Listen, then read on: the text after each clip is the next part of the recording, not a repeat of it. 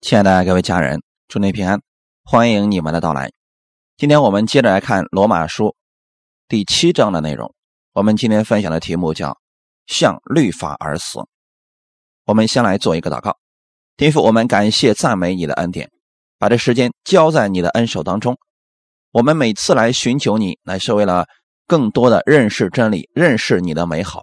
借着这时间，圣灵在每个人心里做工，让我们对圣经、对福音。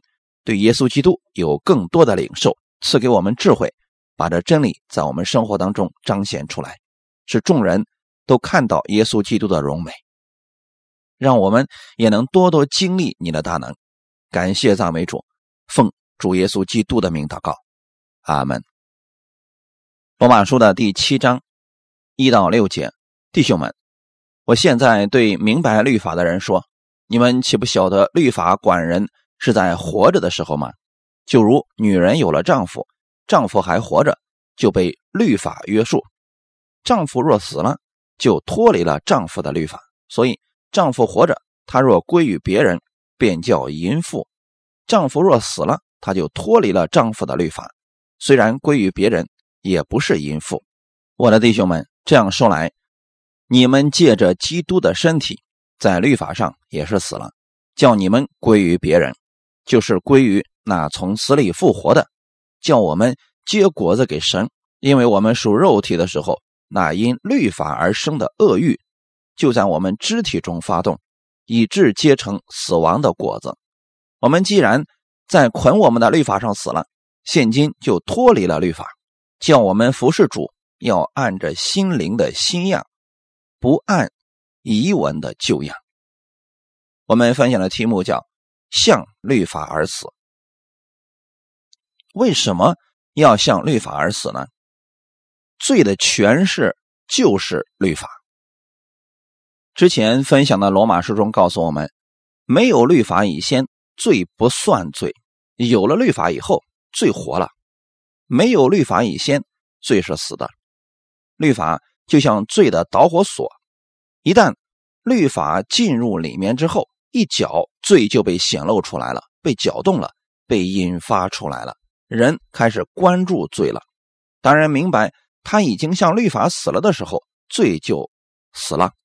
我们要分享的主要内容就是关于这个。第一点，律法只在人活着的时候支配人，律法只有在人活着的时候管辖支配人。无论是哪里的律法，圣经当中的律法也好。世界上的律法也好，只适用于活人，与死人无关。无论这人犯了多大罪，只要死了，一切就还清了。圣经上多次告诉我们，我们向神活着，向律法、向罪已经死了，因为导火索已经被灭了，罪的权势没有功效了。你是向耶稣基督活着，向律法是死的，因为耶稣基督在十字架上所成之功。已经把你从律法的咒诅中救出来了。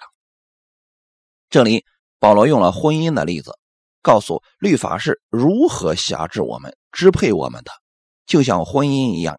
第二节和第三节的内容，用婚约为例，说明律法的两种状况。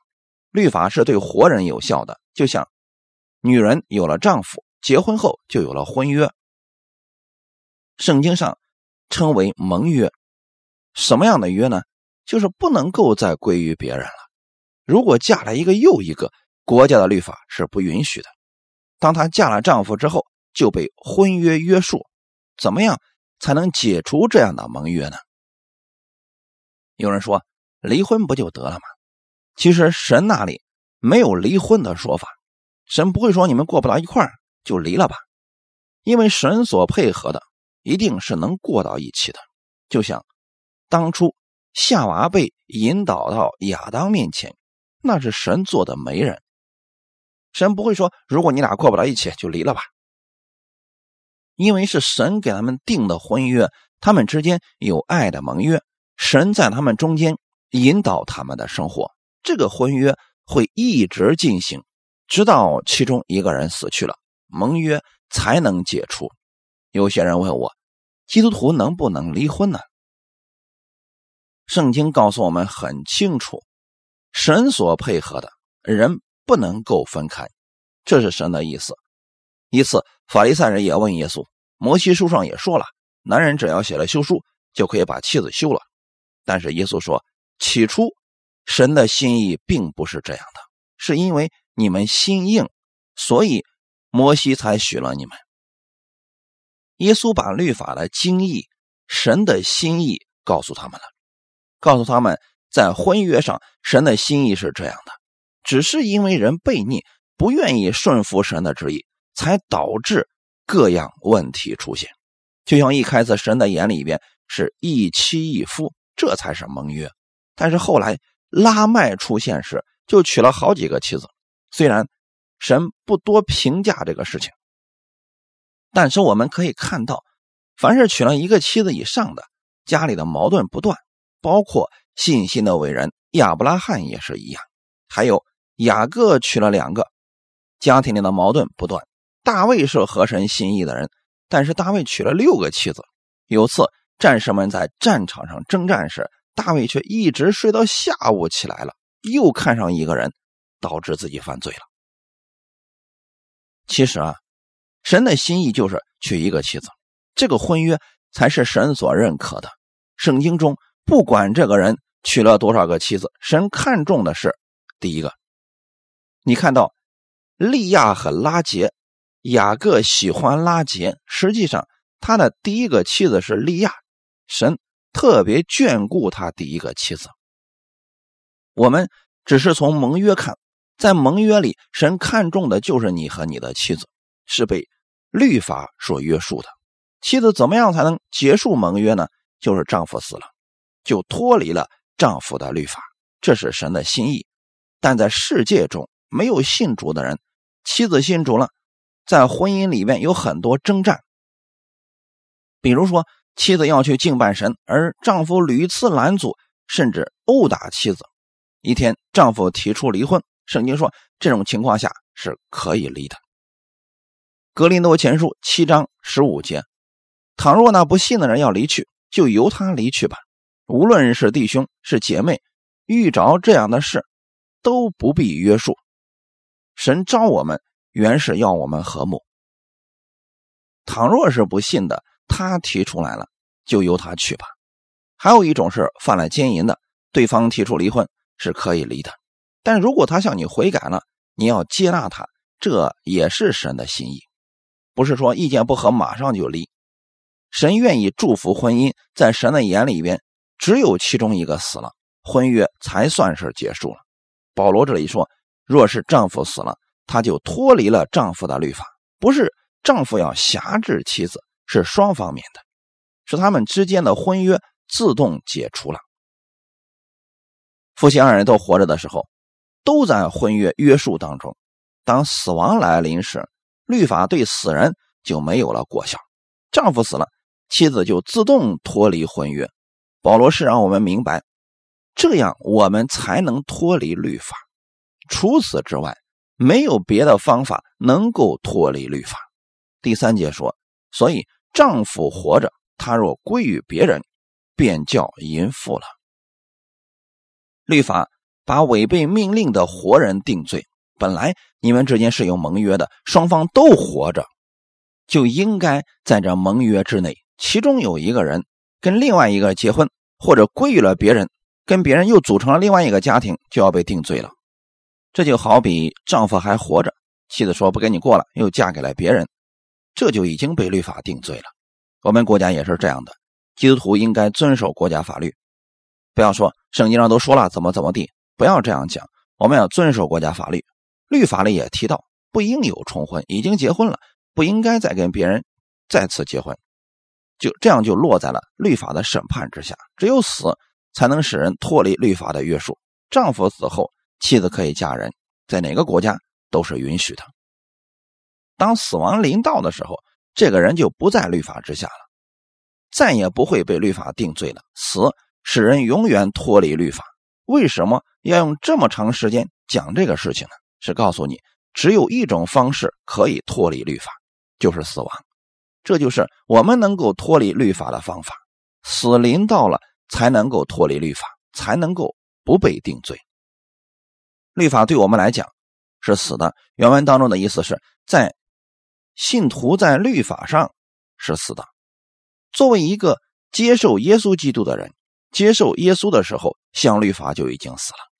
律法的咒诅在你身上是无效的。律法对信徒没有管辖权，没有势力，没有支配的权利，因为他在律法上已经死了。不要活在罪疚羞耻中，不要活在定罪之下。要告诉自己，向着律法已经死了。怎么样把这样的真理用在生活当中呢？要明白，信徒因着耶稣基督的肉身被定，对于律法来说，他已经被处死了。耶稣基督在十字架上已经死掉了，他没有罪，为什么会死呢？是为了代替你的罪，替信徒而死。你相信他是替你而死，你就脱离了律法的咒诅，不是照字面上所说的。他是真正的死了，你就从律法中脱离了。在灵里，我们与耶稣基督就有份了。基督替你死了，你不必再死。但是在神看来，你已经参与了基督的死。在受洗的时候，最能说明这件事情。你进入水中不呼吸时，你是与基督一同死了；从水里出来时，代表着新生命的开始。当然，相信耶稣基督的死是为他的罪死的，神就接纳他的信，通过死亡脱离了律法的咒诅。神不是废除了律法，而是成全了律法。我们就是这样脱离了律法的咒诅，是这样向律法而死的，不是我们自己付出代价而死，是耶稣为你而死，替你而死。为什么神要这样做呢？是让你知道，你不是活在律法之下。你活在基督里面，像律法已经死了，不必再带着恐惧定罪的心面对生活了。不要说我犯罪了，神要击打我，要惩罚我。耶稣已经替你付上代价了。信徒是借着基督的死得着了释放。我们如今在耶稣基督里，就不再被定罪，就脱离了律法，脱离了死的权势。加拉太书第三章十节。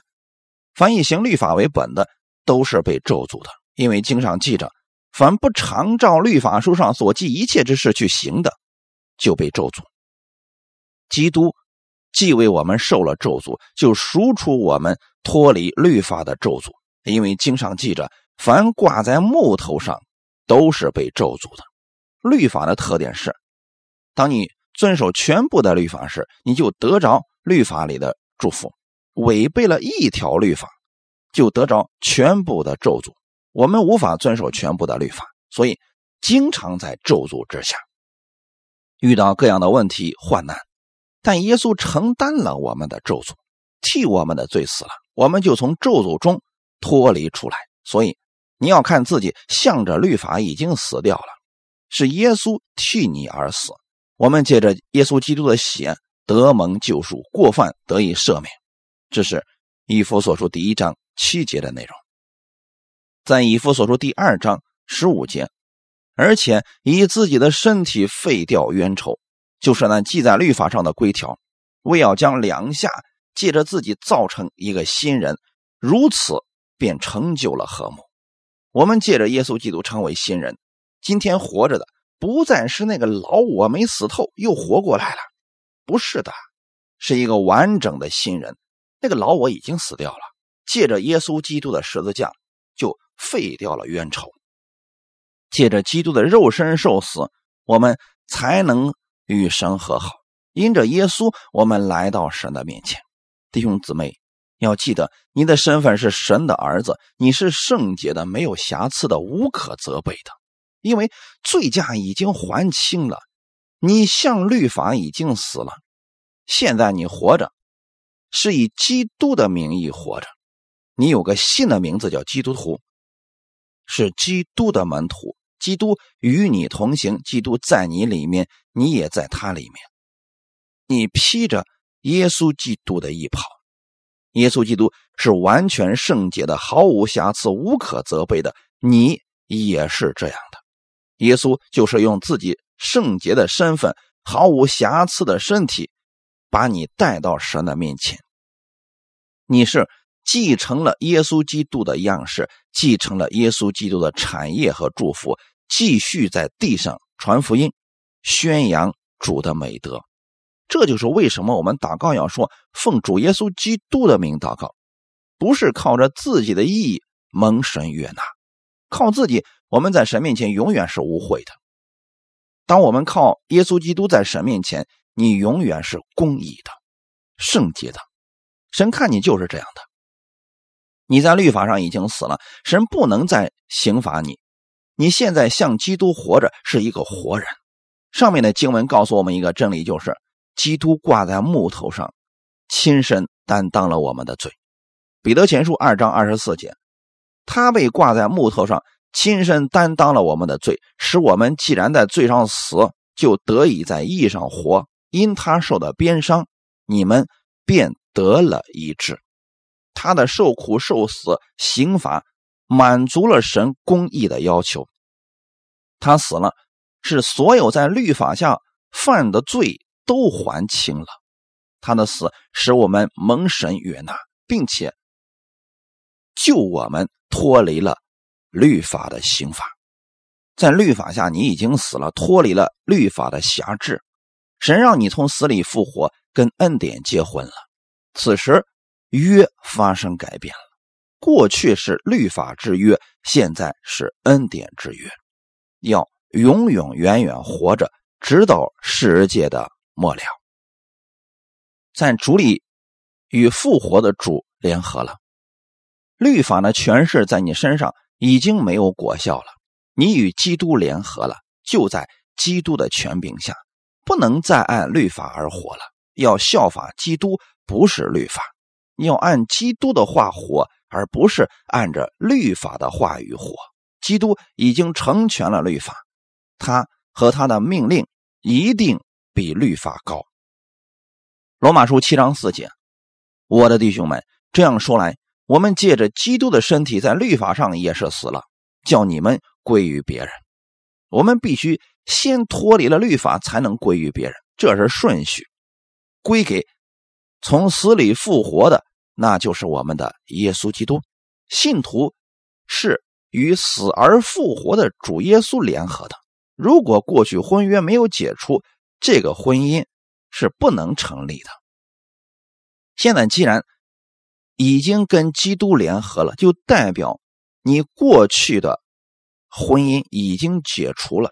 你现在是活在基督里面。第四节叫我们归于那从死里复活，叫我们结果子给神。对于律法来讲，我们已经死了；对基督来讲，我们是活的，这样我们才能结果子。你不能结律法的果子，律法的果子就是死亡。你是活在基督里，就能结出基督的果子，是圣灵的果子。如果想知道圣灵会结出什么样的果子，请关注我们分享的圣灵果子系列，是逐日讲到的内容。你已经拥有了耶稣基督的品格，定会结出圣灵的果子，是结出义的果子，而不是罪的果子，是领人归主的果子。你不是在律法之下，而是在恩典中。第六节，但我们既然在捆我们的律法上死了，现今就脱离了律法，叫我们服侍主。你能服侍主，是因为你在律法上已经脱离了，才能服侍主。你不可能带着罪、带着律法服侍神，你没有资格。过去人有罪，不能进圣殿，进去就是死。至圣所。不是谁想进就能进的，神不是谁想见就能见的，这是律法下的情况。但你今天在律法下已经死了，是以基督的身份活着，任何时候想见神就能见，任何时候想跟神说话都可以。你现在是一个服侍主的人，随时可以服侍神，随时都能跟主讲话。随时都可以呼叫阿爸父。律法对人的约束是什么样子呢？第五节，我们还属肉体的时候，如果还认为自己没有死透在律法之下，需要守诫命获取神的喜悦，获取神垂听你祷告的条件，获取神亲近你，想以此为你的标准时，你是活在律法之下，就是属肉体的。没有接受耶稣的时候是属肉体，就是在律法下还活着的时候，属肉体会结出什么样的果子呢？那因律法而生的恶欲就在我们肢体中发动。千万不要听错了，也不要信错了，不要说自己没死透，天天要定死老我。这样想的人就是在律法之下，就是属肉体，结出的果子一定不是圣灵的果子，是死亡的果子，会结出内疚、不足、缺乏、抱怨，这些是律法所结出来的果子。律法对什么样的人是活着呢？对肉体中的人是活着的。就告诉我们，属肉体的就是属世的，不认识耶稣基督，还没有得救，还没有重生，仍在律法之下。想通过遵守律法亲近神，在律法下就要受律法的要求。律法不能忍受罪，你犯罪了，一定要指出你的罪，你就必须要承受罪疚感，承受刑罚，忍受诅咒。律法对没有耶稣基督的人是活着的，律法对属肉体的人是有效的，指出人的罪，引发人心里的恶欲。因为律法本是叫人知罪，律法好像平静的水一样，罪在最底部还没有显出来，律法进入一搅，水里边的罪就被搅上来，人的恶欲就体现出来了。如果不是律法告诉我们这是贪。我们不知道是贪，人开始有了贪欲，有了各样的私欲、恶欲，在你肢体中开始发动了。罪是借着律法发生作用，但如果我们知道在律法上我们已经死了，只是把焦点放在基督的复活上、基督的意义上，就不再一样了。当我们是活在基督之下，不是说就不需要遵守律法了，因为基督已经完成了律法。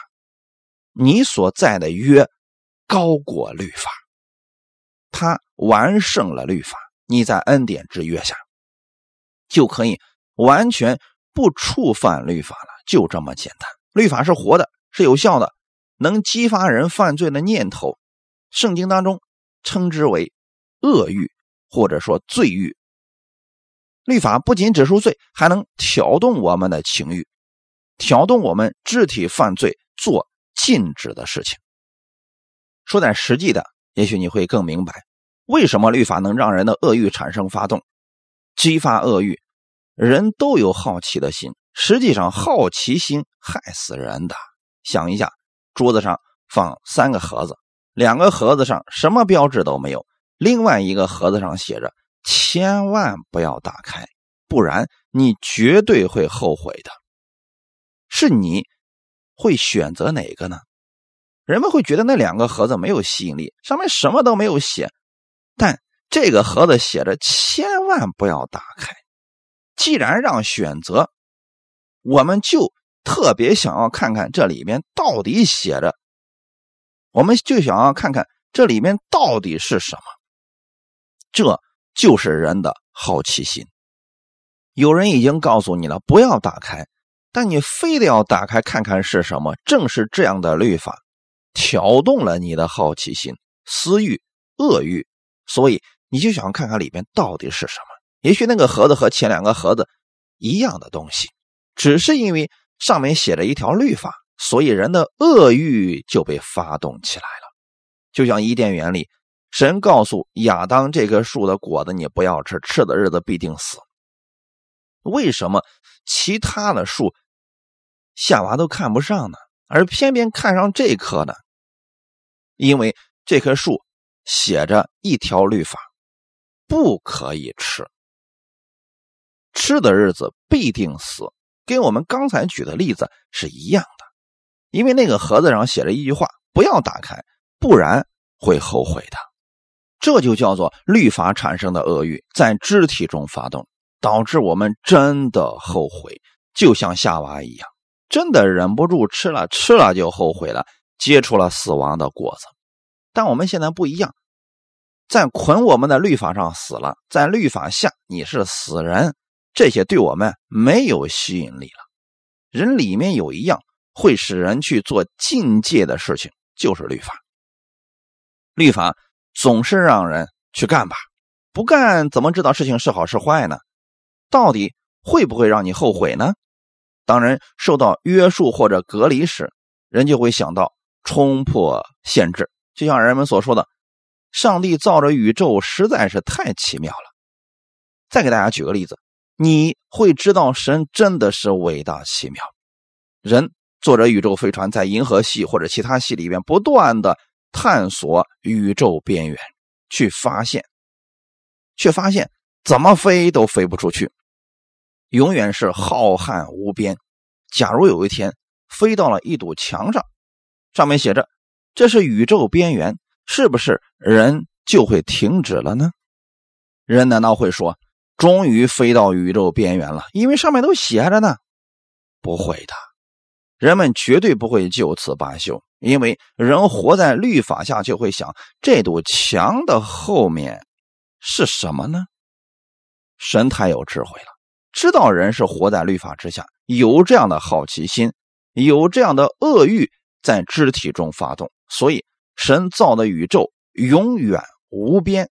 让你永远找不到头，你就会服气的。人就会说：“上帝真伟大，真奇妙。”这就叫做律法所产生的恶欲。人若与律法争斗，拒绝顺从律法，就会带来律法的后果。但你今天不一样，圣经上特别告诉我们第六节：我们在律法上已经死了，所以你就脱离了律法。你服侍主要按着心灵的新样，不是按着遗文的旧样。遗文的旧样指的就是律法，服侍神是按着心灵的新样。心灵的新样原文中指的是圣灵，圣灵的对立就是律法。在西南山有个跟圣灵相对的，就是律法。出埃及记第二十章，神赐下了律法，那是在五旬节的时候。出埃及后五十天，五旬节，神赐下律法。在新约，耶稣基督死后五十天，来了一个心灵的新样，就是圣灵。我们今天都是活在心灵的新样，是活在圣灵之下，要按照圣灵服侍神，而不是按着旧样。不要按着律法服侍神。如果想按着律法服侍神，你是没有资格见神。因为必须要保证自己是毫无瑕疵的，必须保证自己不犯罪，而你没有办法保证。但你现在是按着圣灵的样式服侍神，圣灵住在你里面，你就是圣灵的房子，任何时候都可以到神面前。一定要记得，你是按着圣灵的样式服侍神。圣灵总是提醒耶稣基督为你做了什么，总是提醒你你在基督里是公义的。也会提醒你，你在律法上已经死了，已经脱离了律法，脱离了罪的刑罚。圣灵提示你是个新人，你活在基督耶稣里，这就是我们的新生命。律法最终是要把我们带到基督面前。当我们归向主的时候，律法就不起作用了。律法是训蒙的师傅，把我们引导到基督面前。你现在已经到基督面前了，它的作用就已经完成了，新生命已经在你里边了。你像基督，现在是活着，律法就失去作用了，这也是脱离的意思。就像一个保镖把你带到基督面前，耶稣说：“你的任务完成了，可以走了。”在这里没有你的作用了。我们是归到了基督里面，在律法上已经死掉了。基督脱离了律法的约束，我们要按着圣灵服侍神，要按着心灵的信仰。你要常常在圣灵里祷告，原文的意思就是通过方言，不要按你的意思，不要按照律法的方式祷告。怎么样才算是按着律法的方式呢？主啊，我今天又得罪你了，你看听我的祷告吧，这就是律法的祷告。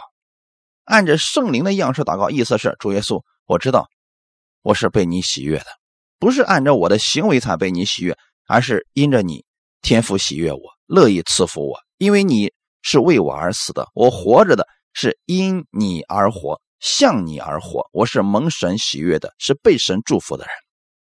这是圣灵在你里边的样式。你的祷告在圣灵里的祷告是常常能感谢神，因为你是一个新生命。是以神为你的焦点，是以耶稣基督为你的目标，他是你的榜样，他是你凡事的依靠，而不再是律法。在旧约律法下，凡是看自己有没有触犯律法，有没有得罪神，害怕有咒诅、灾祸临到，有疾病来到，人不知道神会用什么方式来修理他，人总是恐惧战惊的。但你现在在圣灵之下，知道耶稣基督为你做了什么，所以你凡事都能感谢他。耶稣基督为你所做的事工是被神喜悦的，是被神接纳的。你借着耶稣所做的，神也能接纳你，这就是你的焦点。你会说：“谢谢主，我在律法上已经死了，我是活在圣灵里面，是一个新的生命，是被神喜悦的。我不是努力服侍神让神喜悦，是因为我已经被神喜悦了，所以我乐意服侍神。这跟旧约完全相反。你可以坦然无惧的到神面前，因为你是神家里的一员，神赦免了你所有的罪。就算你失败了，神依然会接纳你。”不是根据你的行为接纳你，而是根据耶稣基督的行为全然接纳你。你失败了，神会再次将你拉起，会安慰你，赐给你力量，继续服侍神。只要你愿意，这就是圣灵之下的我们。不要把焦点放在死的律法上，你已经脱离，不要再想着律法了，要想着恩典。你要想着耶稣基督，在任何情况下，神已经喜悦你了。你服侍主是甘心乐意的，就算你服侍的很糟糕，你仍然是被神喜悦的。有人不愿意服侍主，他仍然是被神喜悦的。一定要切记，跟你的行为没有关系。你乐意服侍神的时候，你会得着神的赏赐。无论如何，你都是被神喜悦的。耶稣基督已经给我们做了榜样。当耶稣基督受洗从水里出来的时候。天空有声音说：“这是我的爱子，我所喜悦的。”那个时候，耶稣一件神迹都没行过，耶稣没有医治过一个病人，也没有传过一个福音，他什么都没有做的时候，我们的天父已经喜悦他了。他是无罪的，不需要通过行为取悦神，他本身就是被神喜爱的。当你归入从死里复活的耶稣基督时，神就像喜悦耶稣一样喜悦你。你失败了。他依然喜悦你，不会说你失败了就把你丢一边，那是律法。你不要接受别人给你的定罪，也不要因为自己的过犯不肯释怀，饶恕别人就是释放自己，这个太重要了。耶稣基督在新约里面告诉我们很多话语，最终是为我们得益处。比如你看见你的仇敌，耶稣说不要咒诅他。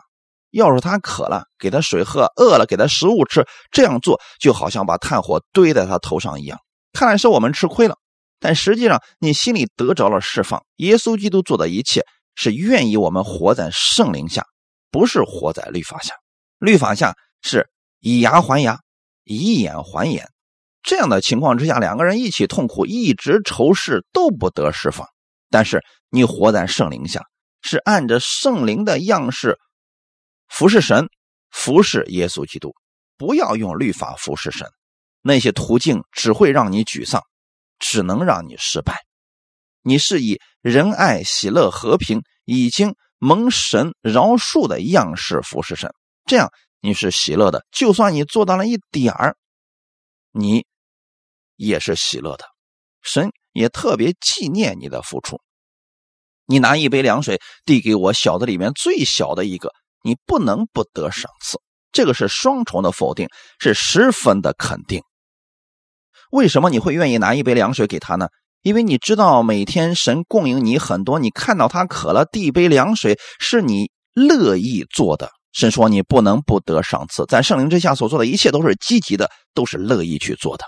律法下当人不遵守时就会受管教刑罚。我们活在圣灵之下的人是活在耶稣基督里，不要关注。过去已经死掉了，你不要像罗德的妻子一样往回看，往回看看到的只是死亡，看到的是律法；要往前看，看到的是耶稣基督，看到的是死而复活的主正与你同行。